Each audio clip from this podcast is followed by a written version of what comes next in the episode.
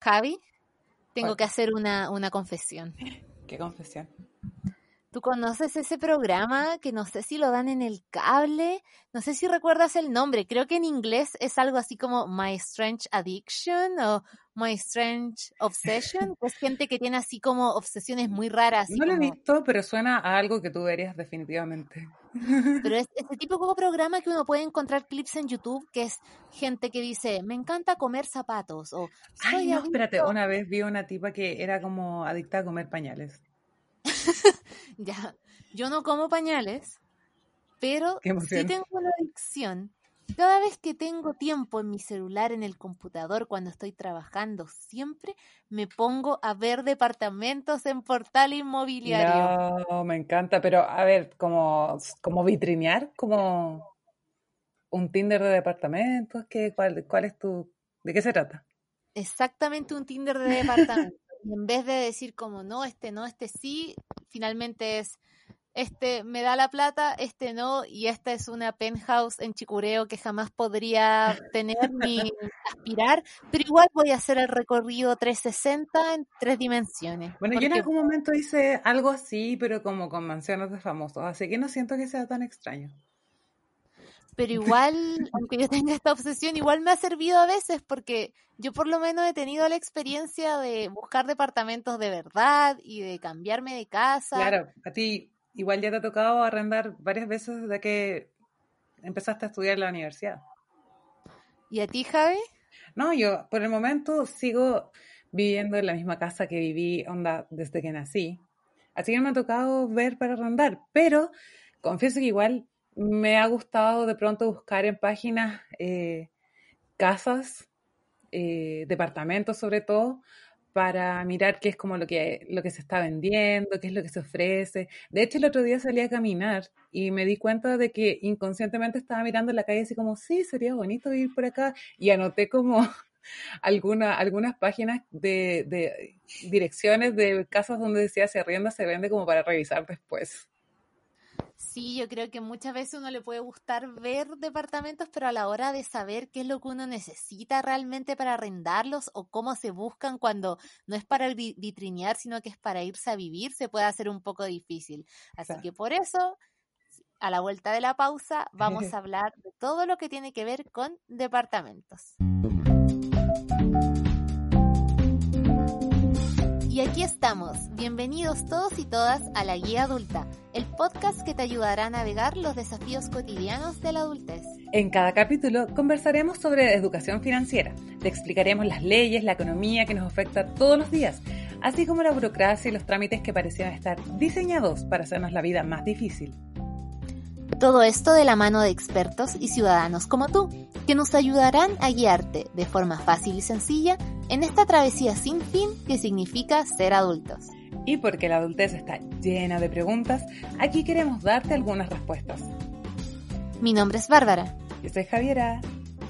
Y esto es La Guía Adulta. Capítulo 11. En este capítulo, que tiene que ver con todo lo que está riendo, pensábamos invitar a una compañera del equipo de la guía adulta que justo en este momento está pasando por este proceso de buscar y uh. ojalá arrendar un departamento de sus sueños. Por eso nos acompaña hoy Francisca. Hola, hola, hola, ¿cómo están? Bien, aquí. Muy bien, ¿y tú? Bien, un poco estresada con esto de la búsqueda de departamento, pero creo que ya está llegando a un buen término. Así que. Todo bien. La verdad es que no tanto, no me puedo quejar tanto. Es tampoco es la primera vez que buscas departamento, ¿sí? ¿sí? no ha sido un proceso tan largo, pero igual ha sido estresante. Un poco.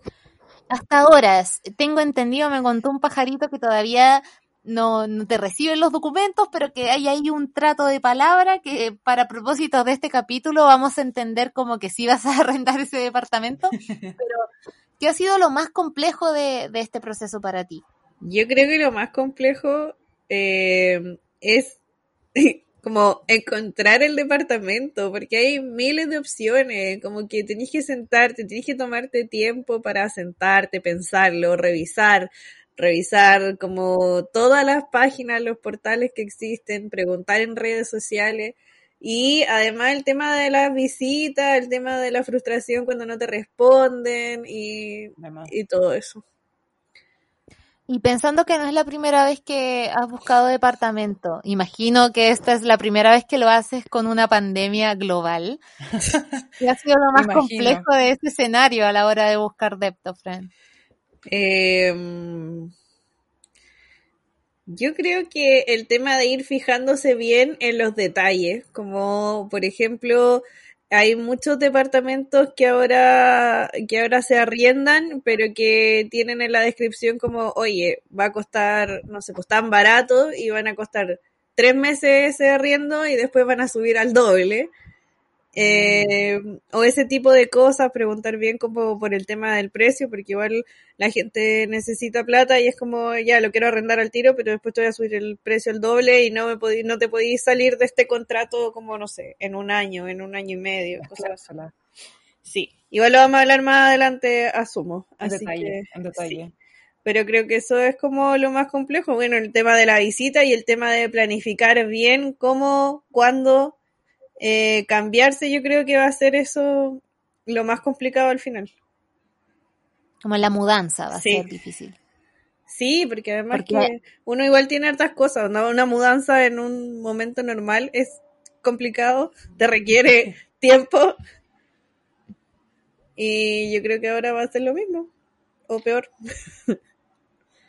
En este caso, ¿les parece si repasamos lo que todos y todas deberíamos saber cuando estamos en ese preparativo, antes de, la etapa en que está la Fran, que es de ir a ver los departamentos, fijarse en los detalles, ¿qué tenemos que saber antes de arrendar un departamento?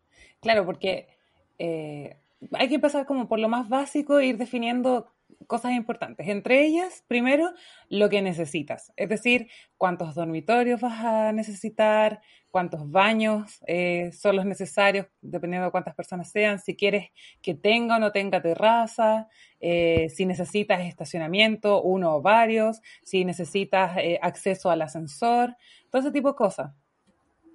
Yo creo que igual es importante ahí establecer como una cierta escala de, de, necesidades o una, una escala de prioridades. Por ejemplo, ya, si yo quiero dos baños y no está y hay un solo baño, ya lo acepto, pero no voy a aceptar que no tenga terraza, por ejemplo. Yo mm. siento que, si bien como decía la Fran, hay muchas opciones siempre en el mercado, un mercado súper dinámico, eh, al menos que uno tenga un presupuesto muy holgado, es difícil justo encontrar ese departamento soñado. que haga el match con todas las características. Sí. E igual que Tinder, chiquillo.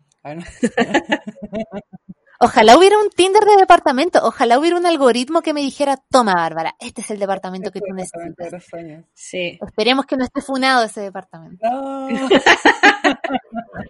sí, bueno, otra cosa que hay que, que hay que ver bien y, sentarse a pensar es dónde quieres vivir en qué comuna o en qué barrio, si quieres algo que esté cerca de tu trabajo o que esté cerca de algún metro, quizás de alguna línea de metro o mm. de otro tipo de, locomoción que esté cerca de la universidad, por ejemplo, si todavía estás estudiando, o que esté cerca, no sé, de algún mall, ponte tú, o de tu local favorito, de tu bar favorito, a pesar de que no están abiertos todos ahora.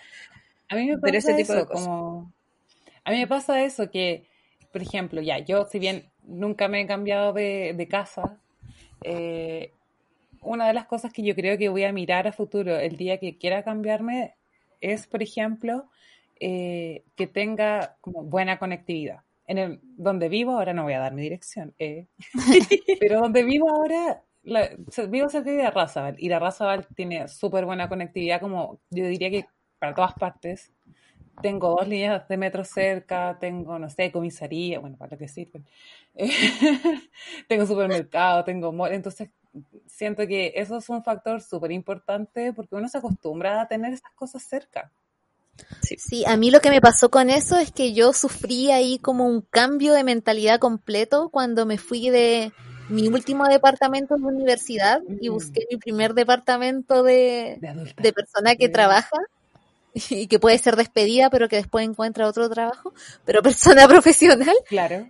en, donde sí, pues mi prioridad antes era estar cerca de la universidad, ojalá lo más cerca de la universidad, cuenta la leyenda que yo era capaz de ir en los recreos al baño de mi casa, porque me quedaba así de cerca ese departamento.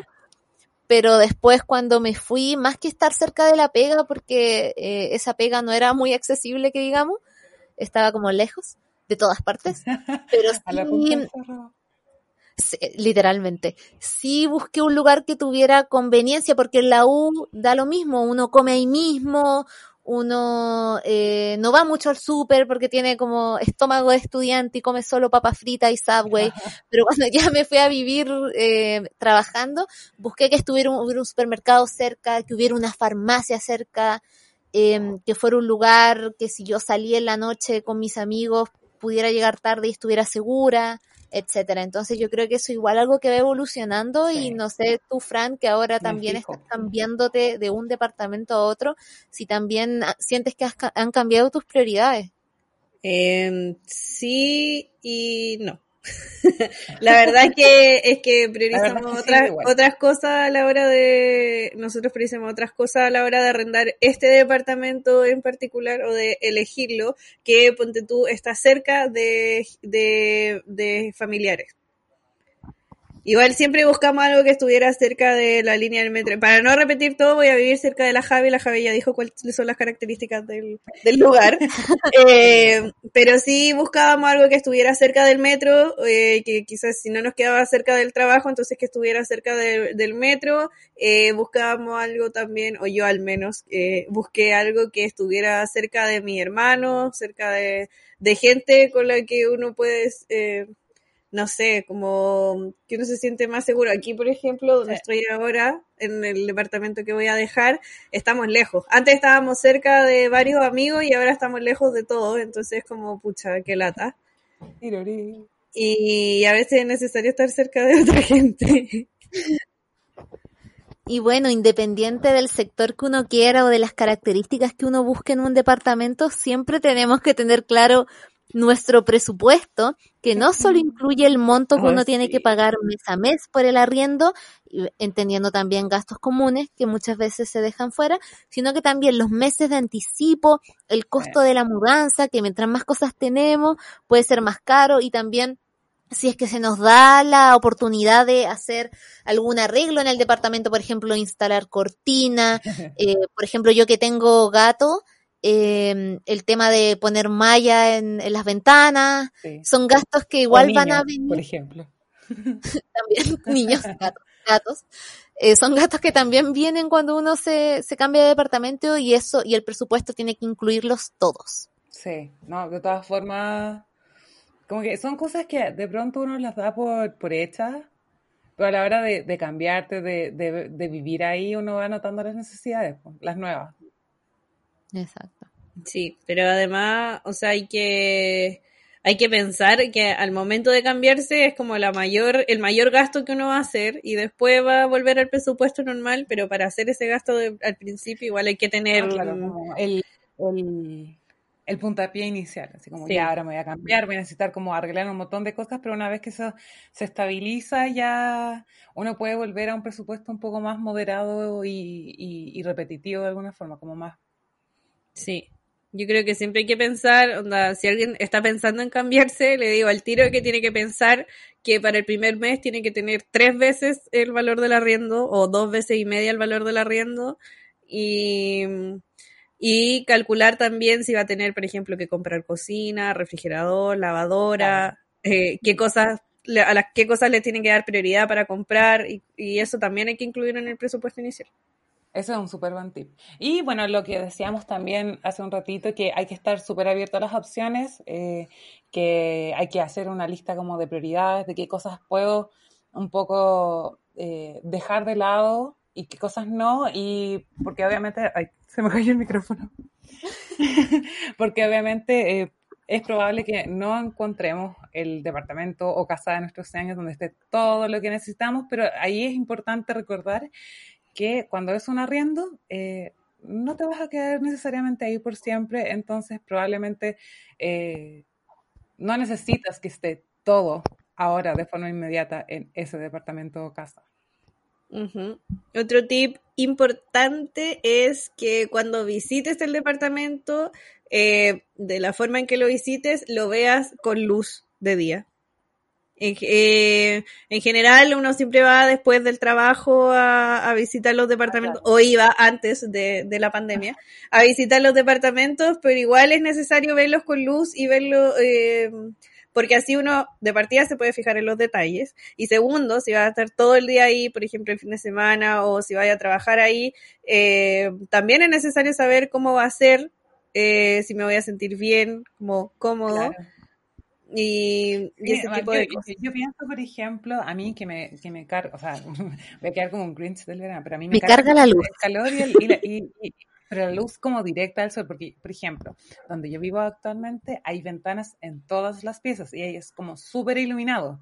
Pero el sol da solo en la mañana, entonces es súper cómodo. Pero, por ejemplo, si yo arrendara un departamento que vi como solo de noche y después me encuentro con la sorpresa de que está orientado, onda, y que le llega el sol toda la tarde, me muero, me muero. Por eso es muy importante llevar consigo ya sea una brújula tradicional o una brújula en el celular, porque muchas veces eh, los corredores eh, se confunden a la hora de dar la orientación de los departamentos, eso es Mm. muy común. Eh, entonces, bueno, dejar bien la orientación para saber si tú quieres que te llegue el sol en la mañana, si eres una persona que te gusta levantarte con luz solar, pero en la Sí. tarde que no te llegue tanto y Ya. relajarte, o si al revés, eres una persona que le gusta que en la tarde eh, le llegue todo, toda la luz y el sol y como estar eh, tomando once con sol. ¿Qué Hay gente que le gusta y es gente que no. Pero es súper bueno tener súper claro la orientación en cada pieza en todo el departamento, porque hay muchas cosas que se pueden cambiar en un departamento, pero no la orientación. Yo quiero contar dos cosas sobre esto. Eh, la primera No es. No, la primera es que sí es muy importante saber si quieres arrendar un departamento que sea oriente, poniente, norte o sur, porque de eso lo que decía la Bárbara, depende mucho eh, la cantidad de luz, si va a ser frío o en, en invierno, si va a ser muy caluroso en verano, y bueno, igual eso depende también de otras cosas, pero más o menos uno se puede hacer la idea. Y El calentamiento global. no, y eso hay que definirlo antes porque también te sirve para descartar departamentos eh, en la Mm, búsqueda. cierto. Y lo otro, sobre lo que estábamos hablando del horario de visitas, me acordé que, eh, bueno, mi departamento en el que estoy ahora tiene vista despejada. Entonces me acordé que cuando vinimos fue en un horario como que se estaba poniendo el sol y yo en verdad entré y me enamoré del departamento por la vista que tenía. Casi no vi nada más. Yo acepto que soy pésima viendo departamentos. Yo solo vi la vista yo vi "Me la vista quedo". y dije, quiero este departamento. Por eso no yo creo que también es importante, ojalá, ojalá si es posible, eh, tomarse un día de semana, tomarse un día libre administrativo para ver todos los departamentos, ojalá no en la tarde noche cuando uno sale, sino porque también uno va a sentir cómo es el ruido del departamento y cómo es el tráfico de personas en un día normal de la semana. sobre todo en calles principales, de pronto. Sí. Porque si yo voy, por ejemplo, ya, yo estoy libre de, de trabajo y voy un domingo en la tarde a ver un departamento, puede que mis vecinos no estén, puede que el tráfico sea muy poco, que haya poco ruido, y esa claramente no va a ser el día a día Claro, de, como de ese percepción edificio. real. Sí. Lo Exacto. otro es que también uno le puede preguntar a los conserjes cómo son los vecinos o la gente que vive en el departamento. Los conserjes obviamente saben todo.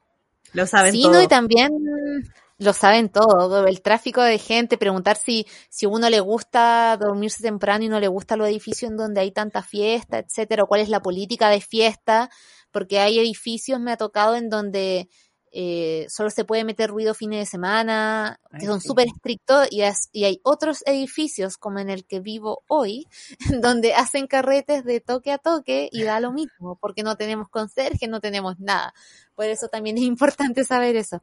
Y también para llevar registro de todos estos tips que le estamos dando cuando ustedes estén ahí viendo ese departamento, es eh, llevar ya sea una agenda, un cuadernito en su mismo celular, ir anotando todas las cosas que les llaman la atención o llevar un checklist de, de revisar todas las cosas que le hemos dicho, como hablé con el conserje, eh, revisé la orientación, eh, revisé si las paredes eran muy delgadas, etcétera, etcétera, y también especialmente en época de pandemia, cuando uno quizá no puede estar tanto tiempo revisando el departamento, que sería lo ideal, o uno no puede ir acompañado, si es que, por ejemplo, en el caso de la Fran, uno espera vivir acompañado, uno puede grabar todo. A mí sí, cuando he visto departamentos, hay un par de corredores que me puso un par de problemas, así como ya grave, grave, pero así a la rápida nomás, no grave el detalle. Eso ya a mí me dio un poco de mala espina, porque si no tienes nada que ocultar, Ah. no. Pero es bueno también grabar y ahora muchas corredoras, y lo vamos a ver más adelante, las mismas corredoras tienen tours virtuales por sus propiedades para evitar tener que ir a verla. O sea, Sin yo creo que como que la excusa puede ser un tema como de seguridad, como de gente que vaya, no sé, A robar. mil robar. películas, mil películas de gente que vaya como a cachar cómo son los departamentos como para después meterse. A tomarse el departamento. O sea que pensaron que yo era parte de una banda delictiva. De una Sin banda embargo, eh, lo que no hemos hablado es de los detalles más internos que quizá como a nosotras se nos puedan ir. Por ejemplo, no sé qué se les ocurre a ustedes. A mí se me ocurre eh, revisar la presión de la ducha, revisar cómo Mm. funcionan todas las cosas eléctricas, si es que funcionan a gas, si es que funcionan a pilas, si es que funcionan, etcétera. El medidor de luz. ¿Qué otro detalle importante se les ocurre a ustedes? Mira, Vamos a lo- a la, a la, a la Fran. hay que revisar, hay que abrir todas las llaves, hay que mover todas las puertas de los closets, abrir y cerrar todas las puertas de las piezas, abrir y cerrar Los todas las- todos los cajones, hay que mm, probar la taza del baño, hay que a ver, hay que ver todo eso, hay que ver si es que tiene cocina, Dar la cadena. tirar la cadena. Hay que tiene, si tiene cocina, tenéis que ver que funcionen los quemadores. Si tiene calefón, tenéis que ver que funcione el calefón. Eh, Todo, todo. Tenéis que probarlo absolutamente todo. Esta es una puerta, a una nueva dimensión adulta que... Sí, porque que además- Sí, porque Afuera. además hay, hay departamentos en donde te dice, tú vas de visita una vez, no sea como yo, por favor, que solo me fijo en la vista y en las cosas superficiales. Eh, tú vas de visita una vez y después tú dices, ya lo quiero arrendar y en el contrato dice, ya, y tú lo recibes tal como está y si hay que hacer alguna cosa, te haces cargo tú, ¿cachai? Entonces hay que fijarse muy bien en eso también y ser metido, ser busquilla con la, con la cosa. Igual eh, los corredores después te dan un plazo, no sé si antes o después de recibir el departamento, no me acuerdo, en que tú tienes que hacer una lista con las fallas que ocupaste para, o sea, que encontraste para así no, que no te las cobren después como garantía. Sí, también, por ejemplo, con los pisos, si el departamento tiene piso flotante, revisar que no esté reventado, inflado en ninguna parte, lo mismo la alfombra, que no esté podrida en ninguna parte, revisar abajo del fregadero del lavaplatos, porque puede que existan amigos insectos o que haya alguna fuga. Muy importante, pero también lo que hablaba, es muy importante la Fran, ser busquilla y hacer preguntas, porque hay cosas, como me pasó a mí en un departamento que fui a visitar, que no estaban a simple vista. Era un departamento que a mí me gustó mucho. Yo ya estaba, hice todo lo que dijimos en este capítulo, yo ya estaba lista con el departamento y le digo al caballero, caballero, eh, le mando por mail hoy mismo los documentos, yo quiero quedarme con este departamento y el caballero así como muy emocionado, qué bueno, mijita, qué bueno, ya, yo le mando todo, hay una sola cosa que debes saber, sí. Y yo, ¿qué, ¿Qué cosa? cosa? Un departamento antiguo, de los que me gustan a mí. Y me dice, eh, es que este departamento era uno gigante y, y lo dividieron en dos. Y yo, ya, Ya. eso es muy normal. En Santiago es muy normal que muchos departamentos antiguos grandes ahora son dos y hasta tres departamentos, es muy común. Y yo, ya, ¿cuál es el problema? Pero, Es que, bueno, aquí funciona, su departamento va a funcionar con Califont. Y yo, ya, ningún problema, sé, sé prender un fósforo, puedo prender un Califont. igual hay algunos que son automáticos, ¿o no? Ya, fila. Sí. Independiente, ya. Irrelevante para el caballero me dice, es que el Califón lo tiene que compartir con el departamento de al lado. Ya. ¿Ok? ¿Y eso qué va a significar? Y va el corredor y me dice, es que cada vez, mire, es que al lado vive una señora con su hija y cada vez que esa señora y su hija se quieran bañar con agua caliente, le van a venir a tocar la puerta para que usted le prenda el califón. No. Me muero. Yo como, Adiós. ¿qué? ¿Acaso estoy? ¿Por qué esperaste como- el último minuto para decir eso? Al menos, mira, al menos lo dijo. Al menos no, lo pues, dijo. Todo bien, pero, pero yo creo que ahora en pandemia hubiera servido porque no hubiera salido nunca de la casa, pero imagínate, yo estoy con usted ahí pasándola bien en la casa de la Fran, por Incluso ejemplo, y trabajando, no sé. tocándome la puerta pidiendo que, que le prenda el califón. No, qué califón. Bueno, por Sí. eso pregunten mucho. Pregunten Pero por el sello verde también. A, ¿Cuál es el sello verde? a propósito de Calefón, el sello verde el que tiene que ver con esas instalaciones que usan gas. Ay, y también otra cosa que está oculta sin prevista, por favor, prueben bien cuántas cosas eléctricas pueden tener conectadas. Ay. También para los para ustedes hipsters como yo que les gustan los departamentos antiguos, en mi departamento, nunca me di cuenta, obviamente, cuando lo vi, en el que vivo ahora, solo puedo tener alguna de las siguientes combinaciones conectadas al mismo tiempo. Solo puedo tener el hervidor y la tele, porque si conecto otra cosa más, se me, se- tengo un Explota. cortocircuito. Solo puedo tener el secador de pelo y eh, el horno. Si, si prendo la tele, se me apaga todo de nuevo y eso no es muy amigable. Así que también fíjense en el voltaje. A mí me pasa en la cocina, como que hay cierta, bueno, yo manejo poco la cocina, pero sé que cuando mi mamá prende, no sé, como tiene que prender o el microondas o la lavadora o la secadora o algo por el estilo, porque también hay como una cantidad limitada de enchufe y si como se enchufan demasiadas cosas a la vez y funcionando, Oye, yo no había pensado en esto, ¿En los qué cosa? enchufes. en los enchufes. Oh, O sea, lo único que había pensado y que iba a decir es que uno tiene que ir como con un cargador o con un medidor de voltaje y ver enchufe por enchufe que todos funcionen. A mí, a nosotros nos pasó aquí que había un enchufe que no funcionaba y que y fue el manso leseo para arreglarlo.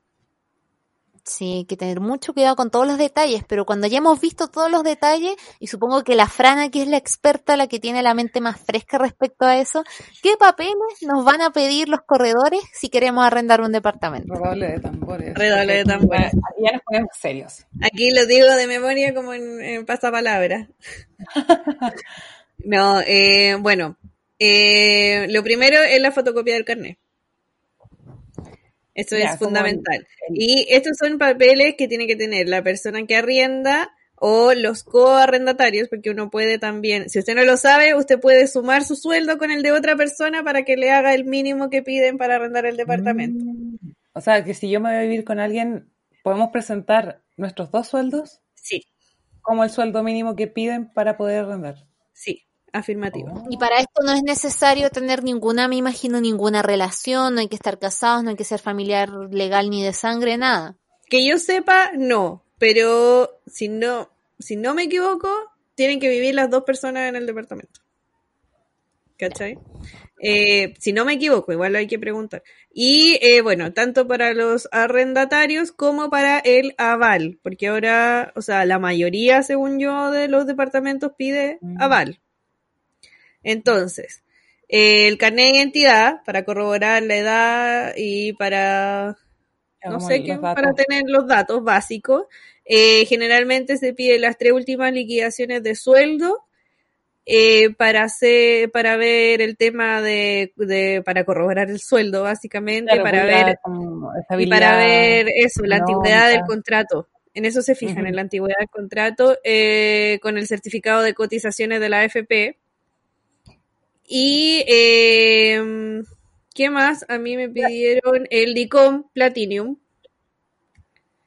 Eh, que es básicamente de una cuestión, un documento de DICOM, que es caro, Mm. eh, pero que acredita si Ahí tú tienes o, compra. o no tienes deuda, sí. Y Mm. tu salud, tu salud bancaria. Claro, tu salud bancaria, tu, tu porcentaje de, de deuda o de no deuda. Y eh, bueno, estoy mirando aquí más datos. Hay gente que te pide certificado del banco que acredita titularidad de una cuenta Mm. corriente, pero a mí nunca me lo han pedido. Sí, esto hay que dejar súper claro que varía mucho de la corredora, del Claro. departamento, de si es trato directo con el dueño, si hay algún intermediario. Y también, por ejemplo, también si uno es extranjero, te pueden pedir una carta de la empresa que acredite que tú estás con un trabajo estable aquí en el país. Y mm, también eh, una regla general que obviamente no hay que seguir al pie de la letra es que ojalá lo que uno vaya a pagar, no este presupuesto inicial millonario del que hablábamos hace un rato, sino que lo que uno va a pagar mes a mes no supere el 30% de nuestro sueldo. Y yo creo que eh, además de eso igual... Eh, conozco mucha gente que ha sido muy conversable también lo de los documentos, como que tampoco es, está escrito en piedra. Hay gente que puede acreditar mayor eh, renta, entonces no les piden que tengan tanta antigüedad, o puede ser que vayan a vivir de a dos, entonces no te piden también eh, sueldo tan alto cada uno, etcétera, etcétera. Yo siento que también igual uno puede entrar a conversar con, Claro. con Ahí los depende corredores. también de la disponibilidad que tenga la persona que arrenda o la corredora. Claro. En el fondo le está encargado de hacer el trámite. Sí, entonces, Exacto. para hablarnos más de este tema, nosotros contactamos a Ana Carla Vallejos, que es corredora de propiedades de Morari Propiedades, y eh, nos Mm. entregó eh, algunos requi- requisitos generales que piden los corredores o la- los arrendatarios a la hora de arrendar, valga la redundancia, un departamento. Los requisitos para arrendar varían caso a caso dependiendo de los dueños de los corredores, pero lo básico es que tienen que acreditar renta, eh, que sea tres veces el valor del arriendo, presentar certificado de DICOM o informe comercial donde se acredite que no son morosos. También se puede pedir el papel de antecedentes y en general es eso para los dependientes. Para los independientes se les pide que acrediten renta a través de la carpeta tributaria, que es donde se muestran los IVAs y las boletas, los dos últimos años. Pero también hay gente que puede pedir que se documente con 12 cheques, que tengan aval, en general la mayoría pide aval. Muchas gracias, Ana Carla, por tu explicación. Y también es importante hablar de otro, otro personaje en esta mitología del arriendo, que es el aval. ¿Y cuáles son los requisitos que debe cumplir ese aval? Y ese aval es tan responsable como el arrendatario respecto al pago del arriendo. Yo creo que eso es importante destacar, que uno no tiene que buscar cualquier persona solo para sacarse el requisito de encima de tener un aval, porque en caso de cualquier emergencia o de que uno falle con el pago, eh, legalmente le corresponde al aval hacerse cargo. Sí. No, Sí. como qué difícil. Yo creo que es una pregunta importante hacerla y también una decisión súper responsable aceptar. Sí, y de hecho es algo que a los propietarios eh, le da mucha más seguridad a la hora de arrendarte un departamento, porque igual puede ser que ni, ni tú ni el aval respondan, pero sí eh, el propietario tiene a otra persona, una segunda persona a quien le puede cobrar lo que se debe. Y como ya dijimos, tiene que cumplir los mismos requisitos que el arrendatario, presentar los mismos papeles y también tiene que firmar en la notaría cuando vayan a firmar el contrato. Los mismos requisitos, claro, como no podría yo irme a, a- a postular para un arriendo y poner de aval como, no sé, a un hermano chico que no- Claro. no trabaja. No, igual, igual les piden, les piden acreditar renta y, y todo el tema. Yo por suerte he tenido buena suerte con mi avale y ellos han tenido buena suerte conmigo porque nunca le han pedido nada. Sí, lo mismo. Y también a veces puede pasar que, vamos a hablar del contrato ahora, y también a veces existe flexibilidad. Por ejemplo, cuando yo recién llegué eh, a vivir a Santiago y obviamente no tenía el presupuesto para vivir sola, eh, yo aparecía en el contrato, pero mis padres eran los arrendatarios. Entonces ahí eh, hubo que modificar un poco el contrato porque igual querían dejar claro que la que vivía ahí era yo, etcétera. Pero para hablar más sobre eh, qué recomendaciones tenemos que tener en cuenta a la hora de firmar un contrato de arriendo, Ana Carla también vino a conversar con nosotros. Cuando vas a firmar un contrato, primero leerlo completo y leer cláusula por cláusula, porque cada cláusula se refiere a un ámbito distinto del contrato. Entonces, en lo primero, donde se individualiza quién te arrienda, ¿cierto? Quién es el dueño, quién es el arrendador y quién es el arrendatario, bueno, ver si los datos están bien, ver que efectivamente la persona que está arrendando está capacitada para hacerlo, porque de repente hay notarías que no te piden ningún documento y podría ser una estafa. También fijarse qué dice respecto a las mascotas, respecto a las multas, qué dice respecto al precio, cuándo se van a hacer reajustes, cada cuánto tiempo y en qué porcentaje. También cuáles son las multas que van a aplicar, en qué casos te van a pedir eh, la vivienda inmediatamente, si es que hay alguna cláusula especial, quién se va a hacer cargo de administrar, la garantía, cuándo se devuelve, cómo se devuelve, eh, cuáles son los descuentos que te pueden hacer por el mes de garantía, etcétera.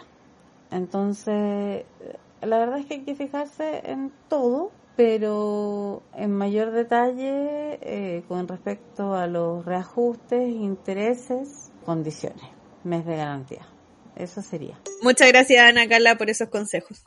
Y ahora que ya tenemos todos los papeles, y ojo, eh, no sé qué les parece este tip, pero eh, cuando uno ya se prepara a buscar departamento, por ejemplo, en el caso de la Fran, que fue un proceso rápido, en el mío también, yo creo que me demoré menos de cinco días en ver departamento y elegir. ¡Wow!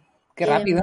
Em, es muy importante tener estos documentos a mano, ojalá en una carpeta, bien Mm, ordenados, en físico y en tu computador, porque hay corredores que los piden en físico y otros que los piden por mail, porque muchas veces uno eh, no sé si te pasó alguna vez, Frank, que uno compite igual con otros posibles arrendatarios. Sobre y todo a si veces- son como departamentos hashtag soñados. Sí, y es como un, es como un reality show, es como los juegos del hambre del Sí, arriendo, ¿cachai? Sí. Y el corredor, hay muchas veces eh, entre la persona que le cayó mejor o la persona que ve más estable a largo plazo o la persona muchas veces, son muchos criterios, yo creo que depende del de corredor, pero por lo mismo siempre es bueno ser súper responsable y tener todos estos papeles, pero muy ordenados y listos y que no uno a última hora esté ahí sacando los papeles, etcétera. Sí, eh, eso es súper importante en verdad y también es súper importante la manera en que tú te presentas con el corredor de propiedades o la persona, el dueño del departamento, en el fondo el dueño o la dueña, porque también se guían harto por las impresiones. Eso sí, yo le estuve preguntando a Ana Carla y me dijo que, que claro, pues tenía que ver con la impresión, algunos se fijaban si las personas que arrendaban tenían familia, por ejemplo, como qué tipo de personas eran, si eran estudiantes, si tenían familia, si eran trabajadores, si eran independientes o si tenían contrato, porque a, lo- a los trabajadores les piden distintas cosas, en el fondo acreditar de distintas formas su, su sueldo y también la persona que les cayó mejor. Yo, en el caso de este departamento en el que estoy ahora, eh, llamé, creo que al otro día a la corredora y le dije, ¿sabes qué? Nosotros queremos este departamento y, y claro, pues lo habíamos venido a ver con otra gente y la corredora dijo, bueno, como tú me hablaste primero y además que como que te vi un mejor perfil, como, como a ustedes dos, ah, porque había venido con Rodrigo, eh, ya, pues, deposítenme al tiro la reserva del departamento. Eso también hay que tenerlo en cuenta, porque la reserva del departamento generalmente es como o el mes de garantía o la mitad de un mes y después eso se va se arregla, se ajusta, sí. No se quedan con ese... Exacto. Ahí a mí me pasó algo muy parecido también, pero lo chistoso es que yo y mi competidora vimos el departamento al mismo tiempo. Y a mí me llamó mucho la atención porque ya yo estaba viendo todos los detalles que ya hemos conversado, pero eh, esta persona eh, tuvo otra actitud. Fue muy de decir, yo vivo en un estudio, o sea que es una sola pieza grande, amplia, y esta chica entra y le dice al corredor, eh, ¿y esto es lo único que es? No, no hay ninguna otra puerta. Y el caballero le dijo, es que en el anuncio, y es verdad, salía que era un estudio, un departamento estudio. Es que yo no vine para acá para ver una sola pieza. po". Broma. Y nosotras ambas esperamos al corredor que llegara. El, el corredor llegó un poquito tarde y ahí ella me contó un poco, con- conversamos así superficialmente y yo me di cuenta al tiro que obviamente esta persona iba a tener una mejor renta, ¿cachai? Que era mayor, eh, que era claramente más estable porque yo todavía ni siquiera tenía un trabajo estable en ese momento y yo al tiro dije, no, ya lo perdí, ya, lo perdí. perdí. Y después cuando lo arrendé, el corredor sí dijo que eh, si bien por requisitos debió habérselo dejado a la otra chica, eh, por actitud, eh, como casi que por educación, eh, me había elegido a mí. Entonces, súper importante, eh, como una entrevista de trabajo, que ya lo hemos conversado en el podcast, como ir con tu mejor cara a ver los departamentos, y especialmente si te gusta mucho y sientes que te, que te van a dar ganas de arrendarlo. Sí, Sí, ser yo también pensaba que lo de tener listos los documentos era como tener listo el currículum. Como que en verdad cuando uno está buscando algo, eh, como en el capítulo anterior, trabajo o en este un arriendo, es importante tener las cosas preparadas para que si el proceso avanza rápidamente, uno pueda responder. Claro, sabemos que nos van a pedir la fotocopia del carnet, sabemos que nos van a pedir eh, el certificado de la FP, eh, sabemos que nos van a pedir eh, las últimas liquidaciones de sueldo, entonces tengámoslo listo, pues sí, es súper fácil. Después, no sé, pues en vez de sacar tres meses de liquidaciones de sueldo, tenés que sacar uno, que es el último, o solo te queda sacar el certificado de DICOM, que, no, que a veces piden uno, a veces piden otro. Entonces, mientras menos cosas pendientes, mejor antes de sacar todo, todo, quizá alguien está preguntándose ahí ya. Eh, gracias por decirme cómo sacar todos estos documentos, pero ¿dónde busco un departamento que me guste? quizá debíamos este empezar por ahí. Hay varias opciones. Sí, bueno, hemos hablado harto de las corredores de propiedades, que son, que en el fondo, eh, ahí tú puedes arrendar a través de una corredora, pero también debes considerar que sumado al mes de arriendo y de la garantía que pagas, también hay una comisión correspondiente al 50% más IVA calculado sobre el monto del arriendo. Sí. Otra opción es ver portales en línea como Portal Inmobiliario, Mall Propiedades, GoPlaces, TokTok, hay muchos. Y mm, también un tip, en Mercado Libre hay muchas buenas propiedades y muchas y muchas son de trato directo con el dueño, o sea que no hay una corredora de intermediario entonces suelen ser más fácil, más rápido el proceso y todo. Eh, eso también es muy bueno. Y por ejemplo, en los grupos de Facebook o en el marketplace de Facebook, también, se pueden encontrar arriendos que también muchas veces son trato directo con el dueño. ¿Cuál vendría siendo, por ejemplo, una, una ventaja por sobre el trato directo que puede ser trato directo es quizá más probable que sea una estafa porque no hay una mm. empresa detrás. Hay un respaldo. Claro, las corredoras tienen un respaldo, pero sí por trato directo. Claro, por trato directo igual te, puede salir más barato. comparación, perdón.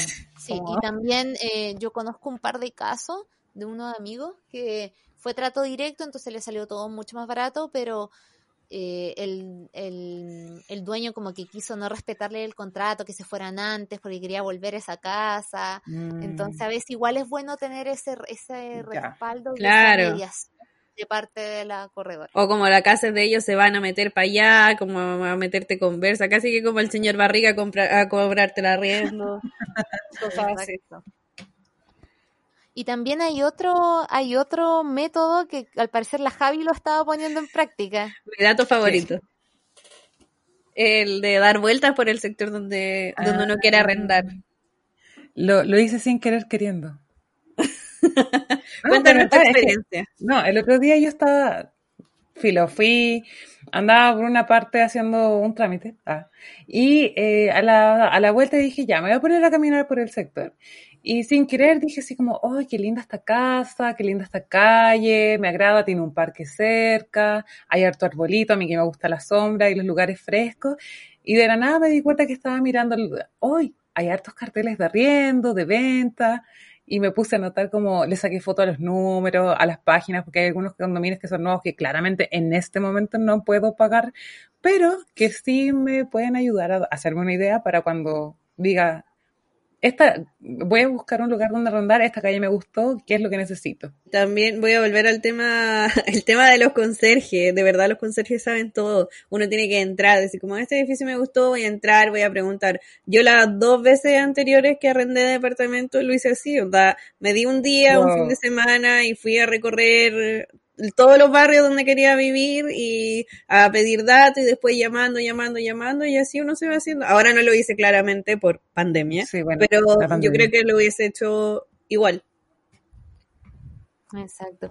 Y yo no lo hice tan, no, no dejé los pies en la calle, pero sí llevé un orden con todos los links que me interesaban en un Excel. Creo que tú también, Fran.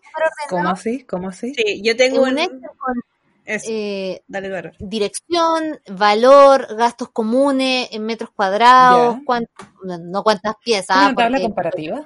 Sí. Pero uno puede ir, sí, y es mucho más fácil eh, ir haciendo las comparaciones y las prioridades. Por ejemplo, ya me la voy a jugar por este departamento y si no, esta es mi segunda opción, Mm. etcétera, etcétera. Sí, y uno además tiene una manera de hacer seguimiento a los departamentos que les gustan. Por ejemplo, yo tengo abierto aquí mi Excel, que tengo, tengo que decir que es herencia de mi hermana mayor, que cuando vivió en Santiago se cambió 13 veces de departamento. Wow. Así que ella, cuando yo la primera vez que me cambié de departamento, me dijo, oye, mira, yo tengo un Excel y tengo tal, tal y tal cosa, entonces así tú puedes buscar departamento. Obvio que tiene la dirección, lo que dijo la Bárbara, el precio del arriendo, los gastos comunes, metros cuadrados, los requisitos que pide cada, eh, cada lugar para arrendar, el dato del contacto, datos de la Wow. visita, comentarios, eh, y también tengo, obvio, el link, lo que incluye el edificio. Por ejemplo, este edificio tiene piscina, tiene quincho, Wow, tiene no sé wow. qué, o este edificio no tiene nada. Eh, y después, ahora con, con este cambio de departamento le agregamos estado, porque en el portal inmobiliario, en TokTok y en general en los portales se van, todas las semanas se van actualizando las propiedades Mm. y el correo, si enviamos o no el correo para la visita. Wow, deberían compartir ese, ese, como esa planilla en el blog. Eh, Resumiendo, hay que tener en consideración varias cosas, tener en consideración lo último que dijimos, que es hacer un Excel, que así uno en verdad se le facilita la vida con el tema de los arriendos porque puede pasar varias semanas buscando hasta que encuentra el departamento que es como ideal o que cumple al menos con las expectativas. Exacto. Y cuando uno ya firmó el contrato y está listo y fue a la notaría y uno tiene la llave, llega el momento de la mudanza. Y una vez yo pensé que me estaban secuestrando los niños de la mudanza. ¿Por qué? Porque fue una, porque fue una mudanza que hicimos de, de- del campo eh, a, a Santiago, del campo a la ciudad, de San Rosendo a la ciudad. Y yo me fui en el camión con los chicos con todas las cosas atrás y era un dato súper tránfugo que se consiguieron mis papás. Entonces íbamos por la autopista y de repente se desvían pa' colina ¿qué? los cabros y íbamos, íbamos a Santiago Centro. Y igual, yo igual era chica, habré tenido unos 19 porque fue uno de los departamentos de universidad. Igual me asusté caleta y dije, ya, ya, si me secuestran, ¿qué hago? No sé qué, bla, como grito. Pero aparte de esa experiencia, después la última experiencia que tuve, yo creo que mi mejor consejo es empezar con anticipación la mudanza, si hay cosas que uno puede guardar de antes que no va a utilizar, por ejemplo, la semana previa a cambiarse de casa, ojalá dejarlas guardadas antes. También yo creo que hay un tema eh, con la sustentabilidad en términos de las cajas y las bolsas que uno ocupa. Mm. Eh, yo sé que existen mucho, existen muchos servicios de mudanza muy bacanas que te van a dejar todas las cajas armables a la casa, pero yo creo que siempre va a ser lo mejor de verdad ir al súper. Yo fui como, fui, habré ido dos tardes al, al súper a conseguirme cajas y me pasaron las cajas y después yo esas mismas cajas las dejé afuera y alguien más se las llevó que seguramente quería hacer algo parecido. Yo creo que igual uno puede ser sustentable ahí con la mudanza. Y aprend- y aprovechar la mudanza para deshacerse de las cosas que no deberían por Oh. qué irse con nosotros. Para Bueno, aplicar la uno de los técnica Kondo. Uno de los motivos por los que soy tan acumuladora es porque nunca me he cambiado de casa, entonces básicamente tengo todo acá. Es que eso pasa cuando tú te pones la, la lata de tener que guardar las cosas en una caja y que tú después nunca vas a poder tener, si es que eres ordenado, nunca vas a poder tener ese mismo orden, te hace decir, no, ya, esto no lo necesito, chao. Yo todavía encuentro cosas en mi casa que digo como, ¿por qué? ¿Por qué está ahí todavía? Pero, pucha, yo tengo experiencias diferentes con la mudanza porque de hecho esta va a ser la primera vez que contrate un camión de mudanza. Me yo me he cambiado, bueno, de cuando me vine de, de Rancagua a Santiago, que básicamente me trajeron en una camioneta, no tenía tantas cosas. Después, cuando me cambié del primer departamento al segundo, también fue en una camioneta que me llevaron las cosas. Y el tercer cambio, cuando me vine a- a- aquí donde estoy ahora, lo hicimos en un solo día. wow. Y eh, Rodrigo tenía un familiar que tenía un camión, un Ah, camión chico, y se consiguió alguien que lo manejara y nos cambiamos así. Pero antes de eso habíamos traído las cosas de Rodrigo, que arrendaba una pieza muy cerca del departamento y las trajimos nosotros con un carrito de supermercado que nos prestaron en el otro edificio. E hicimos como dos viajes o tres viajes y el último fue, eh, el, en el último viaje trajimos el colchón a Lapa. No, Una experiencia que de la que nos vamos a reír cuando seamos viejos, pero no te juro que no se la doy a nadie porque fue terrible. Pero nos reímos harto. Bueno, yo una vez eh, ayudé a una amiga que se cambió, ella vivía en un departamento en Providencia y se, y se cambió a otro departamento que quedaba a pocas cuadras de donde estaba antes. Sí, acarreó todo, mentira. Y ya, bueno, las cosas como más pesadas, tipo, no sé, cama o muebles, los llevó una camioneta pero las cosas así como bolsos y, ropa y algunas otras cosas que se podían llevar como a pie, fuimos a ayudarle como con otra amiga, a ayudarle y las llevamos de un departamento al otro, como en dos viajes. Eso yo creo que igual hay que destacar que especialmente si uno vive solo, eh, pedir ayuda. Sí. Eh, en todo caso ya nos pagó con una pizza, si mal no recuerdo. Yo, he sido la amiga, sí, he sido la amiga que va a ayudar al otro a cambiarse de casa y también he sido de las que reciben gente que te viene a ayudar cuando te cambies de casa. a mí me ayudó una compañera en mi última, una compañera de la guía adulta, Paula, me ayudó en mi última mudanza y fue maravilloso porque yo me vine con los mismos chicos, con los mismos chicos, la verdad, no cambié el dato. Pero me fui con ellos yo en el camión y mm, Paula se fue mm, con mi papá, que ellos traían mi tele y los espejos. Y las cosas, los maceteros, todas las cosas más delicadas las traían en mm. el auto y yo no tengo hermanos, no tengo primos. Entonces, haber tenido esa ayuda fue muy bueno. Eh, y por eso yo creo que igual, no sé, si es que vemos un amigo o persona que conocemos ahora quizá en pandemia es más complicado, pero que veamos que necesita ayuda con una mudanza, yo creo que siempre uno aporte, siempre aporte. Sí, siempre aporte, de verdad. Yo agradezco a las personas que me ayudaron a cambiarme la última vez de departamento, de verdad. Fue... Me encanta que esto, ahora se convirtió como en una entrega de premios, así que yo, agradezco. Al conserje. Sí. al tío de la mudanza. No, voy a... Voy a sí. sí. espérate, yo quiero, quiero, quiero nombrarlos. Ah. la verdad es que van a pasar ahora en un esfuerzo de producción. Tenemos a los tíos de la mudanza. No, eh. no, que además que fue, fue el Ernesto, que es un, amigo del colegio, y el Seba, que es el hermano del Rodrigo, que hasta cuando llegamos para acá lavó los platos. Onda, ese nivel, y me ayudó. Ese día en la noche teníamos todo instalado en el departamento. O sea, ustedes comprenderán que no es tan grande, que no teníamos tantas cosas, pero ese día teníamos todo instalado en la noche.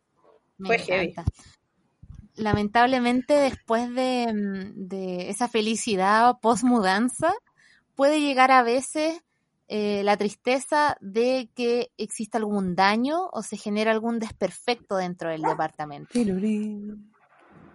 Sí, porque puede haber algo que esté roto, algo que se rompe al llegar, o algo que al principio se veía bien y después se echó a perder. Y eso hay que, bueno, siempre hay que preguntarle a la persona a la que uno le arrienda qué se hace en esos casos. Por ejemplo, si pasa, no sé, se echa a perder la llave de la ducha, eh, em, hay que cambiar, no sé, hay una filtración en el water o hay enchufes que no funcionan. ¿Puedo hablar de mi filtración de water? por, eso, lo, por eso lo dije, me había acordado de esa anécdota. Cuéntala, por favor.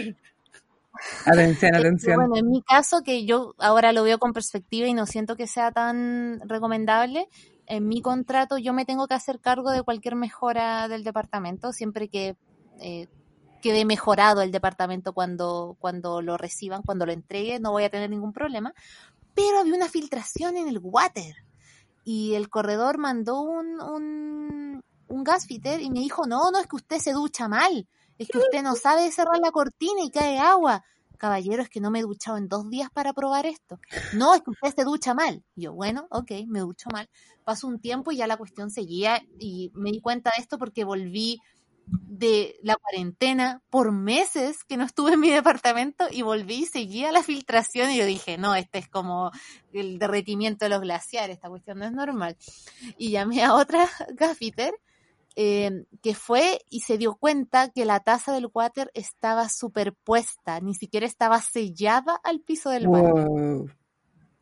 Y lamentablemente me tuve que hacer cargo de ese, de ese gasto, pero por eso igual es importante lo que decíamos del contrato y ver bien y dejar súper claras las obligaciones si es que pasan estas cosas, porque claramente yo no despegué el water de ahí, pero de cierta forma me jugaron una mala pasada en el contrato y quizás hasta sabían que eso estaba y yo caí nomás porque no me fijé bien.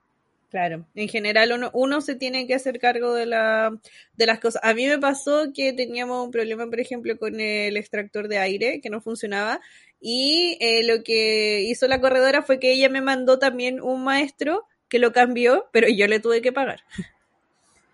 Y, y después ya yo dije, después de eso decidí que cuando pasa algo, eh, nosotros llamamos a un maestro que sea de nuestra confianza para arreglar las cosas. Sí, bueno, pero en caso de ellos también tuve una filtración en el techo del baño. esa sí, esa sí la coordinó el, el, todo el arreglo, yo no pagué nada, lo vio el corredor, pero más que nada porque era problema del departamento de arriba. Así. Como porque era de arriba. Era de arriba. Cuando son daños que son, que no son o que no se pueden atribuir a ti en el fondo, generalmente se tiene que hacer cargo el, la persona, el arrendador o el, la corredora. Y cuando son daños que, no sé, pues se rompió una parte de la pared, se rompió un mueble, se, la, la llave de la ducha, todo eso te tienes que hacer cargo tú. En general. Exacto. Y también otro dato que, que se da mucho quizás fuera, como en Estados Unidos, que uno ve que la gente le hace caleta de cambios, que pintan los dedos, que cambian hasta los pisos y hacen como la media remodelación. Eh, yo igual quería compartir que en mi experiencia en mi depto yo igual he pintado, eh, no cambié el piso permanente, pero sí puse algo en el piso, cambié unas luminarias, le puse una malla y todo esto con conocimiento del, del corredor. Y por ejemplo, en mi caso, eh, si bien eso beneficia mi, mi, estilo de vida mientras esté ahí, para mí no es un gasto innecesario, eh, el, el, corredor le pareció bien y no tuvo ningún problema en que yo hiciera esos cambios. Entonces yo creo que si uno, por ejemplo, quiere pintar de otro color con el compromiso de que va a dejar pintado blanco, o si quiere poner mallas, por ejemplo, con el compromiso de, de, de dejarla, le gusta al corredor o sacarla, uno igual puede eh, hacer más hogar ese departamento. Sí, siempre uno tiene que conversar las cosas, preguntar. Todo, todo es conversable en Chile. Sí. Bueno, no, yo creo que cuando a mí me toque por fin preocuparme de, de todos estos consejos que voy a anotarlos, voy, voy a reescuchar este capítulo eh, completo con apuntes y todo. Y para la gente que también eh, está en ese proceso, ahora vamos a abrir, hemos llegado a nuestra sección favorita, eh, la, la, única sección que tenemos, que son las preguntas a la guía adulta. Eh, hagan un bravo, bravo. Eh. Bravo. Bueno, ya que estamos en la sección La Guía Responde, eh, aquí nuestros auditores, o sea, ustedes nos pueden enviar todas sus preguntas para responderlas durante el capítulo. En este caso, eh, nos llegaron algunas sobre el proceso de, de, buscar arriendos, de encontrar arriendo y de, en el fondo, concretarlo. ¿Cuál es nuestra primera pregunta? A ver, ¿quién la tiene? Viene de parte de Romané, que nos manda esta interrogante. También el tema de mudanza. Eh, páginas para mudanzas. Los papeles que te piden los camiones de mudanza. Porque por lo menos cuando yo me mudé, tuve que llevar un permiso por notaría. Entonces igual tenés que hacer un trámite además. Hay camiones que en realidad no lo piden, pero se supone que cada vez que tú te mudas debe tener, debes tener ese papel que te lo, que lo puedes sacar en notaría. También, por ejemplo, no sé si les pasó a ustedes, pero eh, cuando en un momento yo me tuve que cambiar, tuve que avisar en el edificio al que, del que me iba y al que llegaba. Ay, sí. Porque igual Sí, uno tiene que avisar y muchas veces uno tiene, eh, si son edificios eh, con ascensor, uno tiene que reservar con tiempo el ascensor oh. porque hay que reforzarlo para uno poder bajar los muebles. Muchas gracias, Romane, porque eso es algo que no habíamos comentado todavía en el capítulo, pero la mudanza tiene otros También atributos. otro- sí. Sí, no, y por ejemplo aquí en el edificio y en el otro edificio donde yo vivía, lo que tenías que hacer era tener un certificado de parte del administrador que decía que tú no tenías deuda y eso tenías que mostrárselo a los conserjes porque si no los conserjes no te dejaban cambiarte de departamento. Sí, eso Ojo es ahí. muy verdad. Y, Y esto- Eso, y el administrador tiene que tener una autorización del dueño del departamento. Exacto. Y respecto a lo que preguntaba Romané sobre páginas para buscar mudanza, la verdad es que no sé de páginas, pero yo sí sé que ahora han surgido varias opciones, varios emprendedores que, por ejemplo, de mudanza, que buscan eh, atender al público, por ejemplo, LGBT o diversidad sexual, por ejemplo. Mm, Eh, hay mudanzas que son mudanzas que son que son mujeres que atienden a mujeres que se, que se cambian de casa. Hay eh, yo sigo varios de estos en Instagram. Eh, vamos a dejarlo ojalá en el blog, ya que tenemos un blog, vamos a dejar estos datos. Hay otro también que los chicos son disidencia sexual y ellos solo atienden mujeres o disidencia sexual más que nada porque a veces se pueden dar algún episodio de discriminación, Sí, no, y por la sensación de seguridad también que de repente te da esa opción.